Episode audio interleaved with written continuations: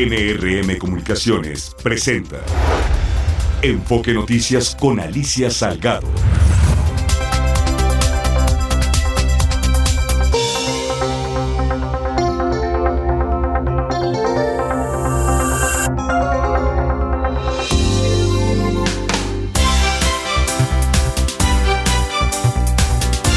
Hola, ¿qué tal? ¿Cómo está? Qué gusto de saludarte de nueva cuenta. Hoy es eh, miércoles 6 de diciembre del 2023. Nos faltan seis días para empezar el maratón Guadalupe Reyes. No sé por qué hoy traigo particularmente ánimo de fiesta. Como que me, el ánimo frío se me antoja como tarde tequilera y día de bailongo. No, no, no se me quita de la cabeza. Es clásico. Las, estas temporadas todo el mundo te invita a la comida, al bailongo, las cenas de fin de año, las comidas de fin de año, ¿no? Sí. Pues sí, es el espíritu festivo. Esa es la parte que más nos encanta. Bienvenidos, esto es Tu Enfoque Noticias de la tardecita, claro, tu diario vespertino hablado con foco en la economía, en las finanzas, en la política y en los negocios de México y el mundo. Ya, ya, que no estrelle el teléfono, está bien. Digo, el, el reloj sobre la mesa. Me están llamando la atención por el ruidito. Tú, tú, sabes, tú sabes. Aquí el productor a todo le atiene. Yo soy Alicia Salgado. Muy, pero muy buenas tardes. Hace frío, tápate.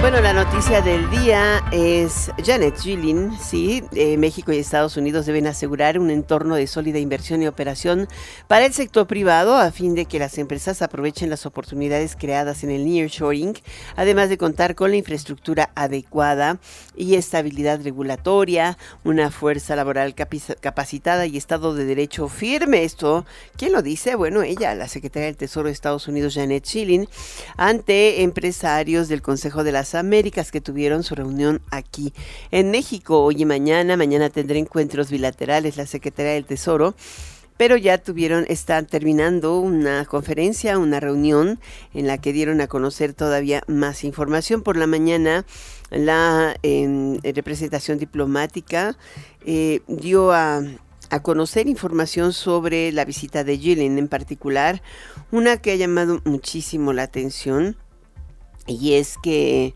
eh, eh, eh, hoy em, la, la, embajada está, te digo, este, hay una declaración del embajador Ken Salazar que dice que mm, las sanciones contra la organización Betran Leiva reafirman el compromiso para proteger las naciones y la colaboración bilateral. Hoy en la mañana, durante la visita, eh, Gillian afirmó que eh, la OFAC, o sea, la Oficina del Control de Activos Extranjeros, emitió o está mm, actuando y estableciendo sanciones contra 15 individuos mexicanos vinculados a la organización Ventral Leivad. Reconoció el compromiso del gobierno de México para que estas acciones se realizaron cordialmente bajo el marco del bicentenario y mm, el anuncio dice que mm, es un claro recordatorio de que quienes lleven el veneno de fentanilo y otras drogas mortales y violencia a nuestras sociedades se enfrentarán las consecuencias y tendrán que rendir cuentas. Eh, por la mañana se dio a conocer una lista además muy grande. Eh, hoy eh, eh la asesora de Seguridad Nacional de los Estados Unidos, Liz Sherwood, y la secretaria de Seguridad y Protección Ciudadana, Rosa Isela Rodríguez, pues han afirmado el compromiso eh, a través del diálogo de alto nivel para hacer las detenciones conjuntas. Creo que este es parte de los anuncios que hoy se realizaron. Pero eh, estas 15 personas están sancionadas, pero en realidad son cerca de 60 los sancionados. Esto...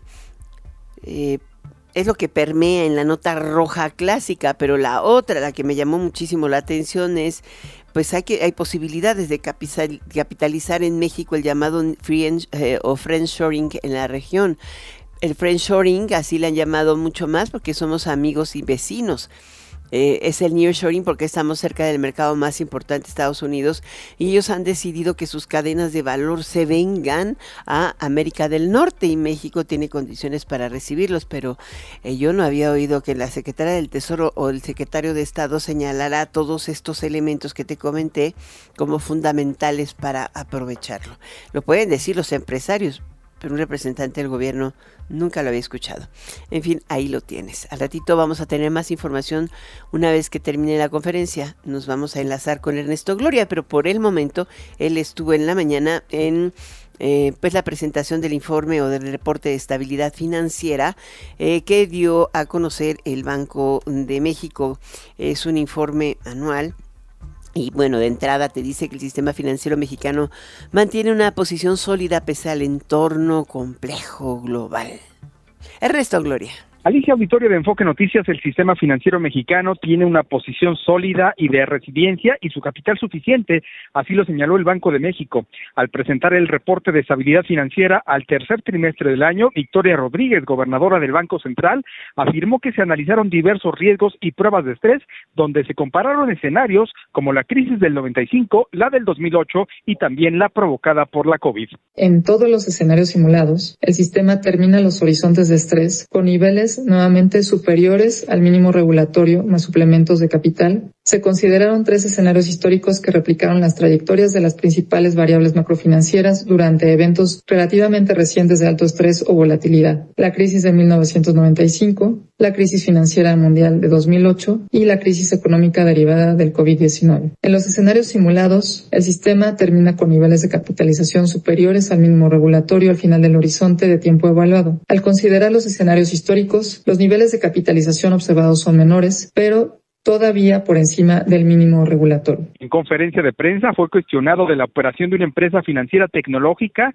que ya está operando en México, incluso ofreciendo tasas de rendimiento por encima de la propia tasa de interés. Señaló que esta empresa ha mostrado interés por ser regulada y cumplir con la normatividad en el país y dio la bienvenida a la competencia entre las instituciones que benefician al sistema y también a los usuarios. Respecto a eh, el caso de NU, efectivamente el sector de Sofipos tiene nuevos participantes. NU México cuenta con altos niveles de capitalización que pues le permitirán, consideramos, crecer su portafolio de crédito de manera ordenada y como autoridades pues vemos siempre con buenos ojos instituciones entrantes que quieran hacer las cosas conforme a la regulación, asumir los costos que esta implica y por supuesto también los beneficios que les da la regulación y la supervisión bancaria no eh, evadiendo la responsabilidad que les corresponde al asumir este nuevo rol. Consideramos en general que es positivo para el sistema financiero que haya más competencia, que haya más instituciones que permitan eh, bancarizar a una parte mayor eh, de la población, lo que contribuye también a la inclusión financiera. Finalmente, destacar del informe que aunque empiezan a observarse un aumento en la morosidad tanto en los bancos como en las instituciones financieras no bancarias, la vulnerabilidad en el sistema financiero mexicano se mantiene acotado. Prevalecen algunos riesgos microfinancieros que de materializarse podrían afectar el buen funcionamiento del sistema. Alicia, la información que les tengo. Muchísimas gracias Ernesto Gloria y además muy feliz cumpleaños. Hoy es tu cumpleaños. Mucho trabajo. Felicidades. En el marco de la COP28, la cumbre de cambio climático de Naciones Unidas que se realiza allá en Dubái, 40 países acordaron un plan para incorporar a los gobiernos locales en las discusiones sobre la acción climática eh, o la acción ante la crisis del clima. Es una decisión, normalmente eran representantes solamente de los países, ahora se está buscando que también sean representantes más que de, de, gobiernos locales, que sean estados y municipios, sería nuestro caso, sean de metrópolis, o sea, 100 estados y municipios, pero metrópolis donde se concentra o zonas donde se concentra la mayor cantidad de emisiones. Ahí hay muchas que están específicamente localizadas, es el caso del Valle de México o de la zona de Tula, por ejemplo, que es toda la zona metropolitana, que es em, una alta emisora de contaminantes. Y bueno, tiene mucho que ver con la pésima política en materia de transporte y también la pésima política en materia de movilidad en México. Falleció a los 97 años el empresario regiomontano Alejandro Garza Lagüera, hijo de don Eugenio Garza Lagüera, perdón, don Eugenio Garzazada, fundador de la cervecería Cuauhtémoc en 1890, hoy propiedad de la holandesa Heineken y precursora de lo que es hoy eh, Fomento Económico Mexicano S.A. o FEMSA y otros grupos industriales que nacieron en su, en su entorno como Alfa y como también Vitro. Es Alejandro Garza Lagüera. Pues mira, era hermano de don Eugenio Garza Lauer, era el hermano menor. Eh, don Eugenio murió hace casi 20 años, ¿no? Y pues el que ha estado tomando el control o el liderazgo de este, de este grupo es el esposo de la hija mayor de don Eugenio. Es eh, Fernández, ¿no? Es el que, el que hoy tiene muchísimo, muchísimo peso. Él tuvo dos hijas. Ahí está, descanse en paz, don Alejandro. Es un icono, un, empresario eh, que es un, es un, ¿qué podríamos decir? Un ícono regiomontano, sí, pero del sector empresarial, pero particularmente es un ejemplo de, de voluntad y de perseverancia. Así es de que extraordinario. El Pleno del Senado en dos rondas de votación no alcanzó la mayoría calificada que establece la Constitución para nombrar a dos comisionados del Instituto Nacional de Transparencia, Acceso a la Información y Protección de Datos Personales, el INAI, y con ello sigue incumpliendo eh, lo que por ley se ordenó desde la Suprema Corte de Justicia. ¿Quién serán los responsables? Porque este es un desacato, es el segundo desacato, ¿no? Del Senado que es al que le corresponde. Pero como ya sabes que los presidentes del Senado van y vienen, entonces, ¿quién sería el responsable? La que está ahorita en funciones, ¿y a poco si perdería su capacidad y lo podrían meter a la cárcel por no cumplir?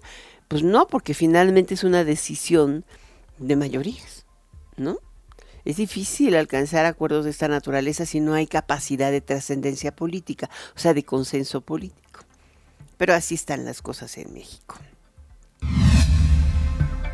En los espectáculos, la revista Time nombró a Taylor Swift como persona del año 2023 debido a su impacto en la industria musical y el éxito que ha registrado con su gira The Eras Tour.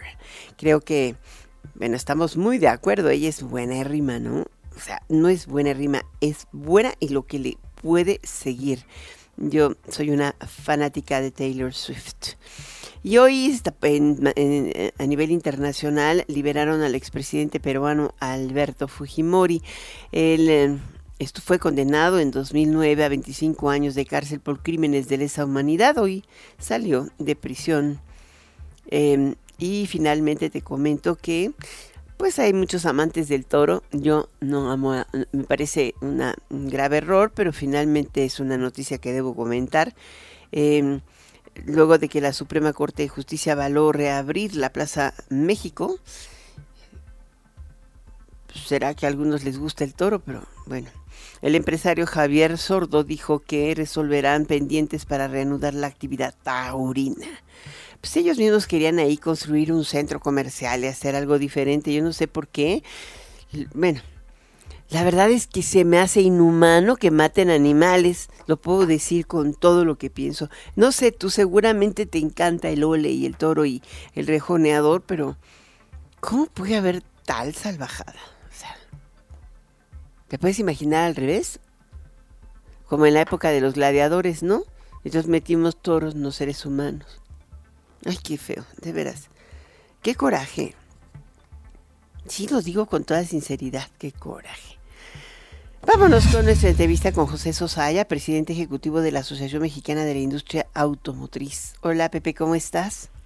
Bien, Alicia, qué gusto saludarte. ¿A ti te gusta el toro? Pues mira, ahí sí tú y yo vamos a diferir, eh, sí, sí, sí me gusta. pero, pero bueno, hablemos de cosas más agradables como es el sector automotriz. ¿Tú estás contento de que se reabra la paz a México? Digo, yo respeto la opinión, yo doy la mía, tienes razón, puede ser, pero estaría bien, ¿no? Que regrese su fiesta. Yo creo que hay un poco de todo involucrado en esto y yo creo que también es un tipo de fiesta que se ha hecho parte de una cultura, no a nivel país, pero en varios países existe. Y bueno, hay, hay mucho para defender y mucho para criticar. Estoy de acuerdo contigo, mucho para criticar, pero también mucho por defender. Algún día lo platicamos tú y yo fuera del aire con mucho gusto.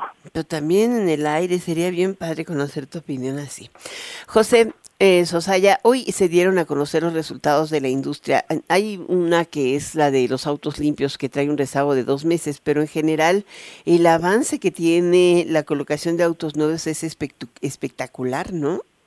Sí, mira, afortunadamente, pues tú lo, tú lo, tú lo sabes septiembre contra septiembre estamos hablando de un 50, casi 56% de incremento este septiembre de 2023 contra el septiembre de 2022.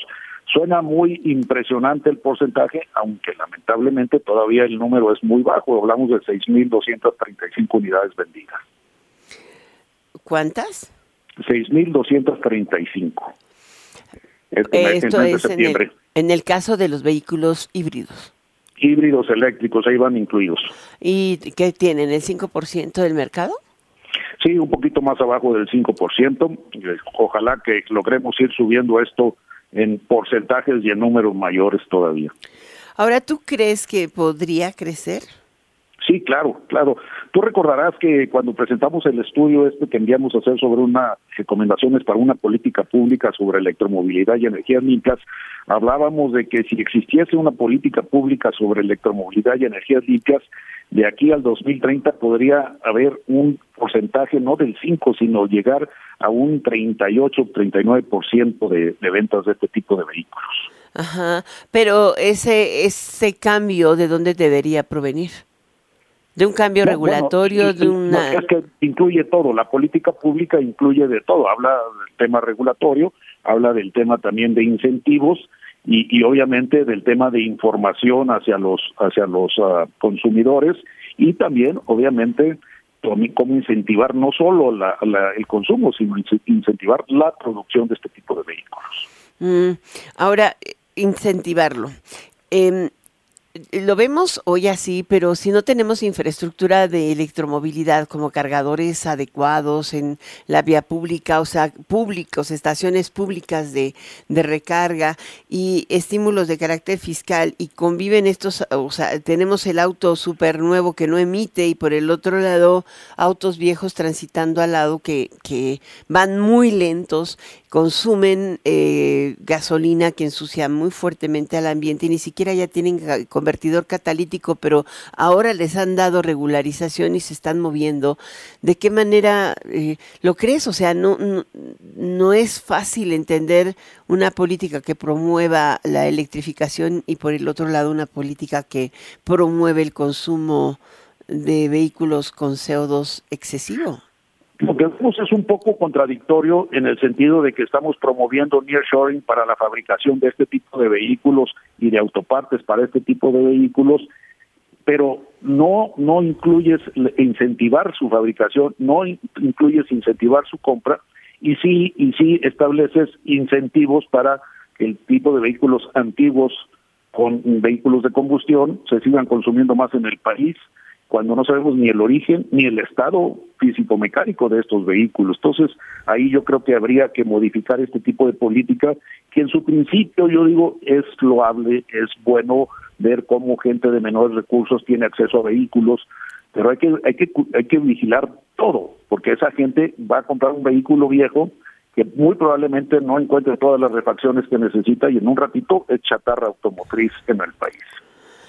Ahora, el avance de la venta de vehículos sí también es muy notable. No necesariamente los eh, eléctricos o electrificados híbridos y de plug-in y eléctricos, em, pero eh, eh, estamos por, por alcanzar cuántos autos vendidos en este año, un millón quinientos, un millón cuatrocientos. Sí, es, es probable. de enero a noviembre eran un millón doscientos dieciocho mil vendidos de, en, en cuanto a ventas internas. O sea, el mercado local yo creo que debiera de llegar casi a un millón cuatrocientos, ojalá un millón quinientos si, si cerramos diciembre a tambor batiente. ¿A cuánto? Un millón quinientos más o menos. Pues entonces estaríamos casi a punto de alcanzar el récord de, dos mil, de, de del 2014 por ahí, ¿no? Así se vendieron como un millón seiscientos mil. ¿Y a qué se debe, Pepe? O sea, ¿este ritmo se podría mantener el próximo año? Pues eso esperamos. Lo que hay que ver si no es esto lo que se llama un tipo, y perdón el anglicismo, catch up, de todo lo que no se pudo proveer y que hubo demanda de vehículos en el año anterior por el tema de los chips y por la pandemia y que esto sea un poco un reajuste de los mismos. Sin embargo, si la economía sigue como va, pues es muy probable que sigan creciendo también en el próximo año, ojalá que así sea, ¿no? Ojalá que así sea. Pues muchísimas gracias, eh, José Sosaya, por estar con nosotros y darnos a conocer estos datos que son reveladores de la industria automotriz. Hoy esta industria en su conjunto con autopartes y toda la manufactura representa eh, pues casi el 8% del Producto Interno Bruto. Es una cantidad espectacular. Evidentemente tiene un impacto relevante. Si lo segmentamos, pues solamente automotriz tiene como el 3%, ¿no? Sí, hablamos en el 3.8 más o menos por ciento, que es, es muy importante y más que nada y más relevante eh, la mano de obra, ¿no? Casi un millón de empleos directos, 3.5 millones de mexicanos directamente beneficiados y casi 39 millones de mexicanos por los diferentes sectores que sirven al sector automotriz, casi 39 millones de mexicanos que se benefician de este sector. Pues sí, muchísimas gracias, José Sosaya, presidente ejecutivo de la Asociación Mexicana de la Industria Automotriz, por estar en Enfoque Noticias. Con mucho gusto y muchas felicidades si es que no hablamos antes de fin de año. Abrazo grande. Abrazo. Que no lleguen pronto las corridas. no es cierto. que tengas muy buen fin de año, Pepe. Igualmente, Alicia, muchas gracias. Hasta pronto. Vámonos a una pequeña pausa, pero no antes te quiero decir que los ingresos tributarios crecieron 10.8% anual entre enero y noviembre del 2023 de este año. Eh, ese, creo que el, incremento más pronunciado entre enero y noviembre desde el 2016. Ingresos tributarios. Eh, es un crecimiento anual real del 10.8% en parte porque pues se ha eliminado el subsidio a las gasolinas y pues la recaudación del impuesto especial sobre producción y servicios ha crecido aún cuando haya caído un poco el IVA eh, por la fortaleza del peso y evidentemente pues le cobran menos IVA a las, a las, a las importaciones. Ese es uno de los temas interesantes de cuando, cuando tienes libre comercio.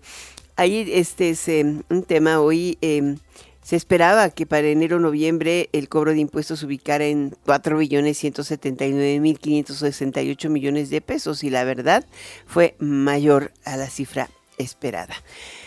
Vámonos a una pausa, regreso enseguida. Está usted escuchando Enfoque Noticias por Stereo 100, 100.1 de FM y 1000 AM. Regresamos con Alicia Salgado. Tenemos en la línea a Miguel Elizalde, presidente. Ah, todavía no. Perdón, perdón, perdón, perdón, perdón. Voy a ir ahorita, en este momento, con Ernesto Gloria. Te dije hace rato que él tenía, que estaba terminando la conferencia de prensa o la conferencia de los secretarios del Tesoro, Janet Gillin, y mm, de su anfitrión, que es el secretario de Hacienda, Rogelio Ramírez de la O. Vamos contigo, eh, Sergio, digo, Ernesto Gloria. Alicia Auditorio de Enfoque Noticias, el secretario de Hacienda Rogelio Ramírez de la O y la secretaria del Tesoro norteamericana Janet Yellen encabezaron la mesa de diálogo sobre el intercambio de información para combatir las finanzas ilícitas. El secretario de Hacienda dijo que va más allá de las cifras y las estadísticas, ya que los recursos de procedencia ilícita son el principal incentivo del crimen. Dijo que el objetivo de esta mesa es acabar con tres delitos, el tráfico de armas, el tráfico de personas y también la corrupción. Dijo que detrás de cada dólar que afecta a la comunidad, hay rostros y también pueblos afectados. El secretario dijo que combatir los recursos ilícitos no es una opción. Vamos a escucharlo. Combatir las finanzas ilícitas no es una opción, es una necesidad que va directo hacia combatir el incentivo de los criminales, el dinero y que busca restituir a las víctimas de los recursos que han sido de los que han sido privados y que ha sido un reclamo constante en nuestro país sobre los recursos incautados en otras jurisdicciones que legítimamente son del pueblo de México.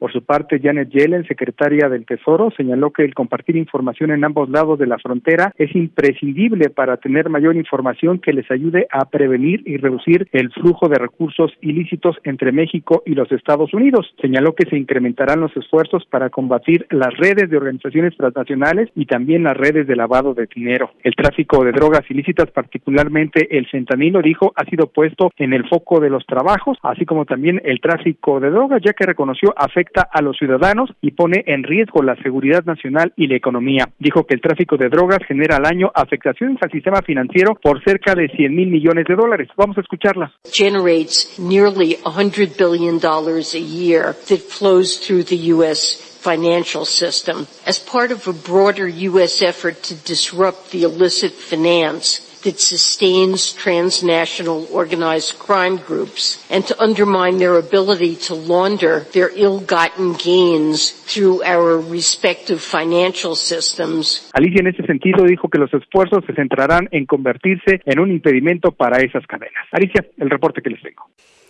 Pues bien interesante, ¿no? O sea, de lo que se trata es evitar que se use eh, o que se vulnere la integridad del sistema financiero con la aparición de alternativas que buscan entrar a él para eh, transferir y llevar eh, pues em, dinero ilícito, lavar dinero en pocas palabras, eso es lo que lo que estaba subrayando en este en este discurso. Y bueno, es momento de irnos con Sergio Perdomo. este 26 de diciembre va a comenzar operaciones la nueva línea aérea mexicana, asegura el secretario de Infraestructura, Comunicaciones y Transportes Jorge Nuño Lara.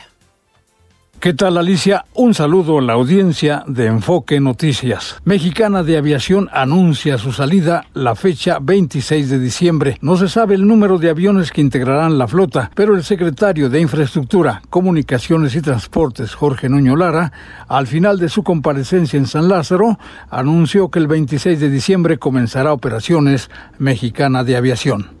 Respecto al tema de Mexicana de Aviación, eh, nosotros estamos eh, atentos a que el concesionario, el permisionario, nos entregue la información respecto a las aeronaves que va a ocupar para la prestación del servicio. Eh, ellos nos informaron que el 26 de diciembre sería la fecha en la que ellos podrían entrar en operación, pero eh, para poder dar una fecha yo preferiría que el concesionario nos diera eh, la información que corresponde, pues para poder darle su certificado de operación aérea y estoy seguro que, que así será. Hemos trabajado en conjunto como lo hemos trabajado con el resto de las aerolíneas. Gracias, diputado. El secretario de Infraestructura, Comunicaciones y Transportes, Jorge Nuño Lara, pidió a los diputados apoyos, quitar trabas y acelerar expropiaciones para concluir obras insignias del gobierno del presidente Andrés Manuel López Obrador. Reformas indispensables para eliminar trámites y obstáculos específicos para impulsar la conclusión de las obras y mejorar el desempeño de la Secretaría. La población no puede seguir esperando los beneficios que la infraestructura les promete a causa del mar de trámites que obstaculizan los procesos o etapas de los proyectos y de las autorizaciones que tardan o que nunca llegan. Me refiero a las reformas en materia de liberación de derecho de vía, de expropiación, impuestos sobre la renta y ley agraria. Es cuanto, Alicia. En Enfoque les ha informado Sergio Perdomo Casado. Muchísimas gracias, Sergio Perdomo. Y bueno, ahora sí vámonos con Miguel Elizalde, presidente de la Asociación Nacional de Productores de Autobuses, Camiones y Tractocamiones. Nos quedan eh, pues ya bien poquitos días al frente de la asociación, Miguel. Sí, Elisa, como ves, ya eh, eh, en, recta final, pero cerrando con muy buenas cifras y muy buenos datos. Pero sobre todo, bueno, los asociados te han pedido que te quedes, pero tú ya quieres irte. no, pues es una decisión personal. mira, 11 años en la AMPAC representando pues en la industria automotriz de vehículos pesados, muy agradecido con todos los 16 asociados que forman parte de la del AMPAC. Y, y, la verdad mira muy contento porque estamos cerrando con cifras como tú sabes cifras récord de producción récord de exportación récord de ventas en mayoreo. Cuánto es en producción en producción mira anualizando la cifra porque pues todavía nos faltan un par de, de meses en cerrarla pero ya ya tenemos de producción. Te, te hago un comentario nomás. En el 2012 que entramos a AMPAC, había, se producían 138 mil unidades. Y este año les vamos a cerrar, si analizamos el dato, 224 mil, es decir, 62% más. Mm, y en exportación, de 104 mil a ciento casi 79 mil, esperemos cerrar también récord de exportación, entonces 71% más, pues un honor estar al frente de este organismo cuando se logran consolidar estas cifras 2023. Y ventas en mayoreo, por primera vez de muchos años vamos a pasar las 50 mil unidades. Al mayoreo tal vez cerremos en unas 53 mil y al menudeo en 50 mil 500. Entonces, muy buenas cifras, muy buenos datos. Obviamente, pues tal vez vendiendo lo que no eh, vendimos y exportamos en pandemia, pero la verdad cerrando el 2023 con cifras récord en todos los sentidos y pues qué mejor manera de de concluir un ciclo aquí y muy agradecido con la sociedad de AMPAC, por supuesto contigo Alicia, con los medios de comunicación como el que tú representas que siempre dieron impulso a nuestra industria y a posicionarla en los temas que hemos logrado posicionar a la a la industria en estos momentos y obviamente a la asociación. Estos son los logros al frente, ¿no? Creo que es uno de los temas más importantes y también la unidad que has logrado en el gremio. Compiten, pero no se estorban.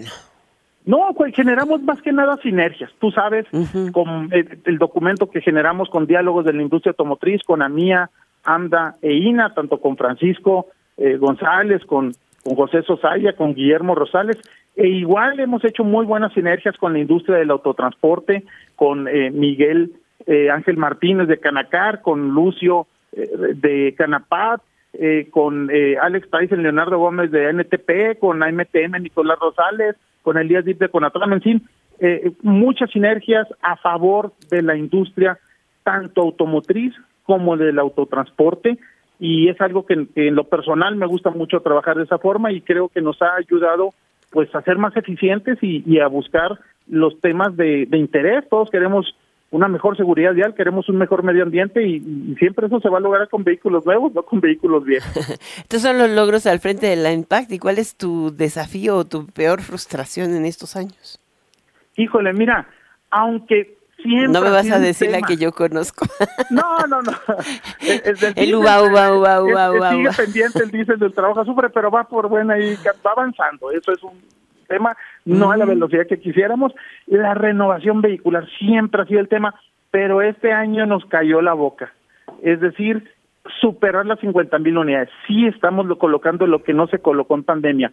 Y ya tenemos nuestra proyección para el próximo año y alrededor de las 48 mil unidades, cuando normalmente colocábamos 42 mil. Entonces, sí esperemos. 6 mil más con unas nuevas administraciones se, verdaderamente se impulsa ahora sí el micro y pequeño empresario. ¿Y tú crees que sí haya o se dé un programa de chatarrización más, más extenso?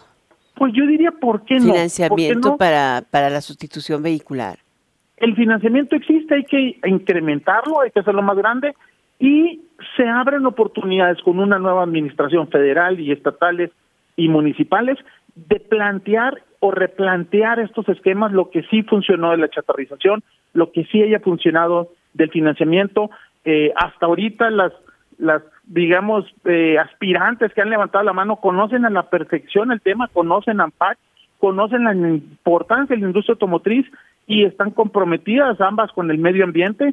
Entonces, se están alineando los astros para que sea un año en que se logre reducir emisiones a través de impulsar una renovación de la flota. Pues ojalá, ojalá que eso, que tu boca de profecía se concrete, porque digo, la verdad es que lo, lo, que nos ha faltado mucho es coordinación entre autoridades y por el otro lado compromisos claros, pero del gobierno, no necesariamente del sector privado. O sea, la tecnología está, el reto está ahí y, y finalmente si hay alguien que no cumple es del otro lado. Muchísimas gracias, muchas felicidades me uno a todos tus asociados y te deseamos el mayor de los éxitos en la nueva empresa que, que vas a, que ya estás por iniciar. Tengo entendido que es un emprendimiento personal, ¿no? Así es, Alicia. Y, por el momento, si no te convencen.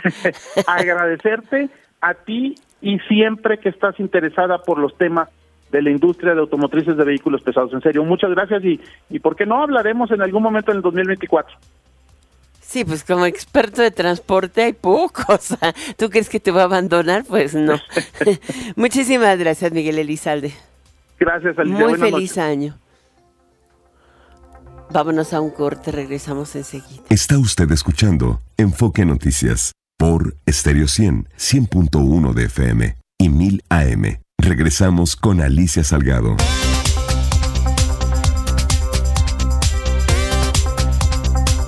Bueno, eh, Acapulco es un hoyo en la captación de recursos para el sector restaurantero nacional, reconoció hoy el presidente de la Canirac. Germán González destacó que el sector de los restaurantes registra un crecimiento del 4% en el presente año respecto al pasado. Ricardo Trejo, tú tienes todos los detalles. Alicia Auditorio de Enfoque Noticias, a pesar de que se espera un cierre favorable en la industria restaurantera nacional, el puerto de Acapulco representa un hoyo en la captación de recursos en el sector, sostuvo Germán González, quien es presidente de la Canirac. Dijo que Acapulco para las fiestas de fin de año tendría disponibles hasta 90 restaurantes, así como hoteles. Sin embargo, reconoció que es muy complicada la situación del puerto guerrerense. Escuchemos. Fíjate que sí, sobre todo obviamente la gente en los lugares vacacionales tiende a estar más. Tenemos el, hoyo de Acapulco que, está muy lastimado, pero bueno, sí esperamos una muy buena temporada. Y es sobre todo estos 15 días que, de diciembre que son siempre muy fuertes. Va a estar muy lento, hay apenas unos cuantos hoteles una, abiertos, pero se están empezando a llegar las cuadrillas de reconstrucción y eso va a mover. Los que están trabajando allá pues necesitan comer, necesitamos abrir restaurantes, entonces todo se empieza a mover de a poquito. Algo así como en diciembre yo creo que vamos a estar en entre, 40 y 90 restaurantes van a estar listos en diciembre abiertos ya en Acapulco. Resaltó que en el presente año se registrará un crecimiento del 4% en comparación al año anterior en el sector restaurantero nacional. Así lo dijo. Fíjate que vamos bien, se han recuperado muchas unidades, el empleo también, las metas más bien. Obviamente seguimos con, con los temas de las presiones, este, la inflación, a pesar que ha bajado, todavía no cede completamente, pero eh, ha sido un buen año en términos generales y la industria está muy fuerte, lista para, para el 24. ¿Se puede hablar de cifras? 4% de crecimiento en este año, que es por encima de lo que es la inflación, eh, unidades, transacciones y volumen de ventas. Germán González comentó que las unidades económicas del sector restaurantero representan el 12.2% de todos los negocios del país, que generan más de 2 millones de empleos. Fue entrevistado en el marco de la inauguración de la tienda 900 de Domino's Pizza, que se ubica en la colonia Condesa de la Ciudad de México. Alicia, por el momento del reporte para el auditorio de Enfoque Noticias, quedamos al pendiente. Muchísimas gracias, Ricardo Trejo. Y bueno, sí, falta. Acapulco es un tema, ¿no? Hay que recuperarlo, pero, pero, pero no hay gobierno, no hay quien levante la basura ya con eso te digo todo, no hay dónde tirar, no hay un tiradero de basura y nadie lo ha resuelto y la alcaldesa no se hable con la gobernadora y el presidente dijo que mañana va a ir, ojalá, y las pusiera de frente y les dijera pónganse a hacer su trabajo y si no que las cambien, porque de verdad ese es el problema. El gobernador de Coahuila, Manolo Jiménez Salinas, anunció un plan emergente para Altos Hornos de México en caso de que no se resuelva la situación de la siderúrgica ubicada en la región centro del estado, pues concretamente en donde Monclova, ¿no?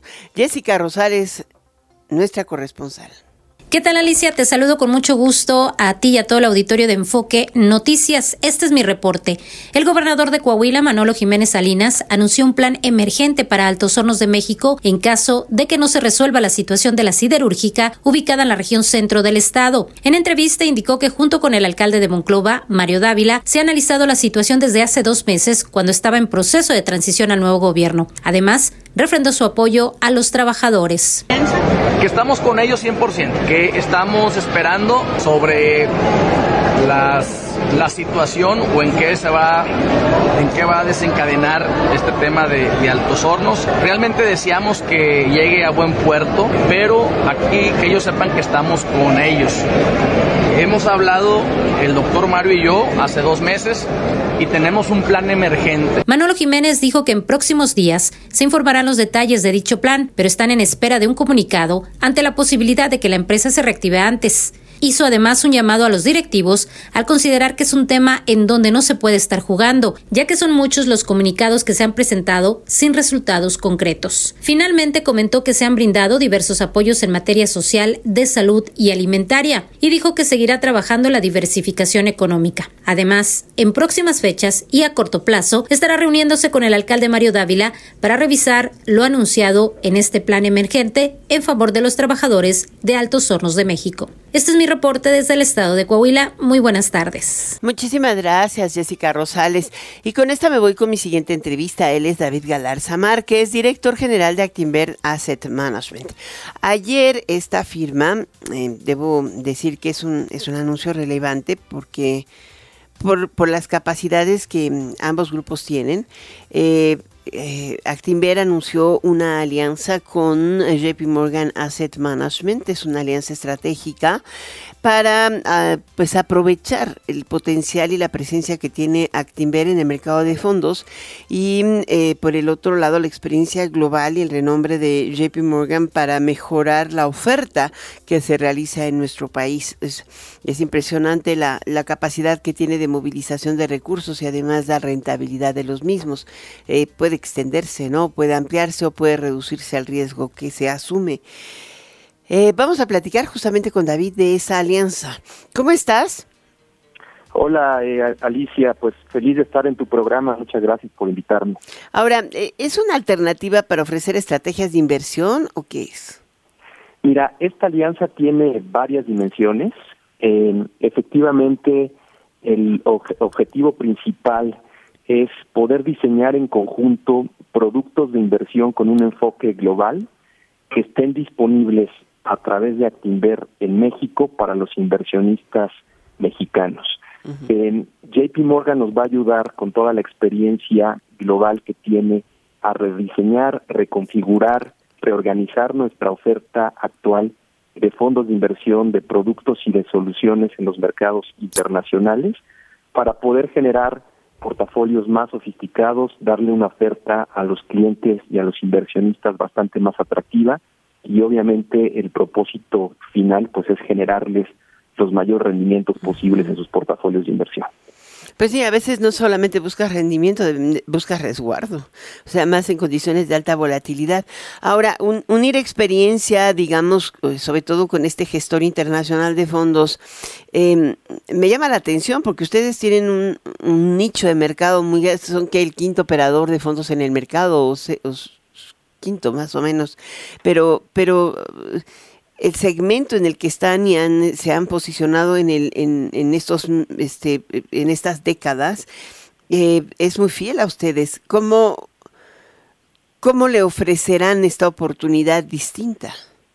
Sí, correcto. Mira, efectivamente somos la quinta operadora de fondos más grande del país. Estamos actualmente gestionando alrededor de 210 mil millones de pesos en activos bajo administración y somos parte del grupo financiero Actinver, que todo el grupo tiene cerca de 655 mil millones de pesos en activos bajo administración y custodia. Entonces, efectivamente hacemos un buen complemento con JP Morgan. Ellos eh, tienen, obviamente son de los más grandes y reconocidos a nivel mundial, tienen capacidades globales muy importantes. Son buenos para multiactivos como BlackRock, ¿no? Más o menos, o Vanguard, de estos. Sí, son muy buenos en la parte de los, de los fondos multiactivos, son muy buenos en la gestión de estrategias dinámicas, no solamente pasivas, sino incluso activas. Eh, obviamente tienen capacidades muy bien desarrolladas en el mercado americano. Fondos cotizados, ¿no? Sí, todo eso creemos que nos fortalece y nos complementa muy bien eh, y encontramos varias sinergias entre ambas firmas, entre ambas instituciones y sobre todo que eh, de ambos lados tenemos una visión muy constructiva con México y creo que eso es bien favorable también de pues, esta alianza. Pues con toda sinceridad, muchísimas felicidades. ¿A partir de cuándo va a estar la oferta disponible para los clientes mexicanos? Muchas gracias, Alicia. Pues mira, iniciamos eh, con esta formalización de la alianza el día de ayer. Eh, a partir de ayer mismo tenemos ya un fondo gestionado por JP Morgan disponible para quien quiera invertir y participar en él a través de nosotros acá en México. Es el fondo Dynamo. Mm. Efectivamente, como lo mencionaste, es un multiactivo global que tiene tanto mercado de dinero como mercado de capitales, mercados desarrollados como mercados emergentes y un foco más específico en los Estados en los Estados Unidos. Y con el paso de las semanas iremos eh, formalizando y, sacando al mercado fondos de inversión y estrategias nuevas. Es parte del plan que en los siguientes meses podamos ampliar nuestra oferta de productos internacionales. Qué interesante, porque les van a poner benchmarks o algo así como para saber qué, qué capacidad te da este tipo de fondos de, de combinados, o sea, multiactivos con, con deuda y capitales. Sí, totalmente. Porque luego tienes mucha oferta aquí y de pronto no sabes ni siquiera qué rendimiento o qué experiencia de rendimiento tienen y, qué eh, expectativa de rendimiento puedes tener. Una vez que te metes a acciones es muy difícil saber qué esperar de un rendimiento, porque no son rendimientos, es ganas por precio, ¿no? Sí, mira, eso que mencionas es muy importante. Este eh, es, es crucial en un manejo de portafolio profesional contar con benchmarks, índices de referencia que te indiquen si el resultado obtenido fue adecuado acorde a las condiciones de mercado o no. Es también crucial tener unas métricas muy puntuales y, bien monitoreadas de rentabilidad ajustada por riesgo, la volatilidad, digamos, la, la, variación de los rendimientos del portafolio tiene que ajustarse al perfil del inversionista y al horizonte de inversión. Y justamente todo eso es lo que nosotros ya desde siempre cuidamos en la Activer Asset Management de manera muy profesional. Y ahora con esta alianza de JP Morgan eso se va a robustecer, vienen a ayudarnos también a fortalecer nuestros procesos de inversión. Eh, y bueno, de nuevo es un complemento creo que eh, bastante positivo para el cliente inversionista en México, el que estamos eh, logrando entre JP Morgan Asset Management y Activer Asset Management. Pues muchísimas gracias. Gracias por esta entrevista, David Galarza Márquez, eh, director general de Actinver Asset Management. Es muy buen anuncio. Gracias. Al contrario, Alicia, muchas gracias a ti. Hasta pronto. Voy a hacer una pequeña pausa, regreso enseguida para continuar con este Tu Enfoque Noticias, con foco, ya oíste, en los negocios y en las finanzas. Está usted escuchando Enfoque Noticias por Stereo 100, 100.1 de FM y 1000 AM. Regresamos con Alicia Salgado. Bueno, hoy se dio a conocer la encuesta eh, de Citibanamex de analistas y de inflación general. Eh, dicen que podría ubicarse en 4.4% anual en noviembre, el nivel mayor que 4.26 en de octubre, ligeramente por arriba. Esto están proyectando los analistas consultados. Es, esto es lo que le llaman cuando la expectativa es mayor que lo que eh, la trayectoria esperada por Banco de México apunta y esto de cara a la reunión que viene el 15 de octubre resulta un tema relevante. Vamos ahora con Jimena Céspedes Arboleda, directora general de MW Group. Hola, Jime. Hola, Alicia, buenas noches. Ay, cómo me encanta platicar contigo. Tendencia lo de la prueba PISA, ¿no? Pero no sé si porque reprobamos otra vez o si porque el presidente dice que no le importa. Por todas las anteriores, pero es que además hay algo que es importante. La educación realmente no es un tema que no que le afecte a las redes sociales, pero en este caso sí fue un tema latinoamericano. O sea, eh, este mismo tema y fue tendencia en Colombia y en Costa Rica y en otros países. Pero aquí hay dos cosas importantes. La primera llegó a más de 26 millones de personas, pero fue casi 90% negativo. ¿Y por qué fue negativo? Por las razones que tú decías. La primera es que sí señalan que hay un retroceso desde hace más de 10 años en los temas educativos. La segunda, por la respuesta de la CEP, que prácticamente de esos 26 hay un 8, millones de personas que están en contra de la respuesta de la CEP porque critican, que solo ponen excusas y que no están diciendo lo que tendrían que trabajar. Y la tercera, efectivamente, por las declaraciones del presidente, de que pues eso, de que pues no necesitamos eso prácticamente. Y la última, que, lo, que donde más complicados estamos es en los temas de matemáticas y de lectura. Mm, ese es un tema, ¿no? Eh, evidentemente leemos mal o no asimilamos lo que leemos leemos poco. Y la otra es que bajamos creo que 14 puntos en la prueba de matemáticas. ¿Qué tan importante resulta esto en las redes, específicamente en la, asignatura de matemáticas de cara a lo que también se parecía como, como tendencia impulsada por bots eh, diciendo a la secretaria de Educación Pública que esas cifras pues no les importa mucho? Sí, mira, como te digo, la educación en general no era un tema como muy relevante dentro de dentro de las redes sociales, pero se conecta con algo que han venido hablando las redes, que es el tema de inclusión, sobre todo en el tema de inclusión de mujeres. Y las organizaciones están impulsando que las mujeres entren al mercado laboral en las carreras STEM, en las de ciencias y tecnología. Y entonces esto no se conecta con lo que están diciendo relacionado con eso, con el tema de que no sepamos ni, ni, ni sumar ni leer. Entonces, ahí es donde las redes comienzan a conectarlo en muy baja información, o sea, esto es como muy específico, pero va funcionando, digamos que el discurso comienza a permear dentro de las redes más allá, simplemente de una crítica al presidente o una crítica a la SEP, la gente sí comienza a importarle un poco el tema de educación. Ahora, ¿qué otras tendencias importantes ves en redes? Pues ahí sí, ¿estás de acuerdo o no con los 40 horas de jornada laboral? Porque las redes sociales están de acuerdo con sus 40 horas. Obvio, pues a quién le dicen pan que le, dan pan que llore. sí, hay un hashtag que se mueve yo por las 40 horas. Y ese hashtag sí ha sido impulsado directamente por eh, cuentas relacionadas con el gobierno, por decir así, digamos cuentas relacionadas mucho con Morena y relacionadas obviamente, si hay mucha gente que habla sobre el tema, pero más que todo se aumentó después de que el presidente criticó que Slim estuviera en contra de las 40 horas, porque entonces acordémonos que desde el principio aquí había como una comunicación negativa hacia los empresarios y el hecho que un empresario levante la voz, no importa cuál sea, y el presidente le conteste, hace que se vuelva negativa la voz del empresario frente a la audiencia sociodigital y en este caso es lo que está pasando a las 40 horas. Solamente llega a 8 millones de personas, o sea, no es un tema generalizado como si pasa con PISA que fueron 26, pero obviamente si hay una movilización de yo por las 40 horas. Yo por las 40 horas.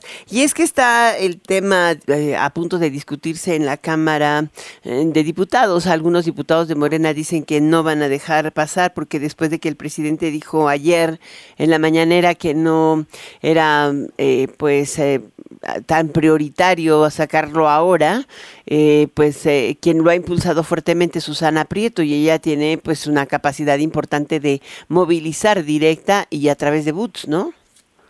Sí, y digamos que lo que más ha permeado de ella es que ella está promoviendo foros eh, específicamente sobre estos temas. Bueno, estuvo el Parlamento abierto, ¿no? Claro, desde Coparmex, por ejemplo, se ha estado impulsando que no haya que, porque ya con el aumento del salario mínimo le va a pegar sobre todo a las pymes. O sea, si tienes una discusión como muy estratégica que lo está hablando, pero en general, digamos que la movilización sí está pidiendo que se discuta este año y pues obviamente se apruebe para 2024. Pues muchísimas gracias, gracias por estar con nosotros, Jimena Céspedes Arboleda, directora general de MW Group. Qué gusto de saludarte, Jimé. Igual, Alicia, nos vemos la próxima semana. Muy bien, a lo mejor pronto. Muchas gracias. Vámonos ya, se me acabó el tiempo. ¿Así se va? No puede ser. Está bien. Me despido de ti lamentablemente. Me da tristeza dejarte, pero bueno. Te veo mañana. Estoy feliz porque ya mañana te voy a volver a ver. O nos vamos a volver a escuchar en estos micrófonos a través de Stereo 100 y Radio 1000. Por lo pronto te dejo en compañía de Dani Nurreta en Golden Hits. Por estas tus frecuencias favoritas, Enfoque Noticias te invita a seguir con nosotros y permítenos acompañarte siempre donde quiera que te encuentres. Soy Alicia Salgado. Muy, muy buenas noches.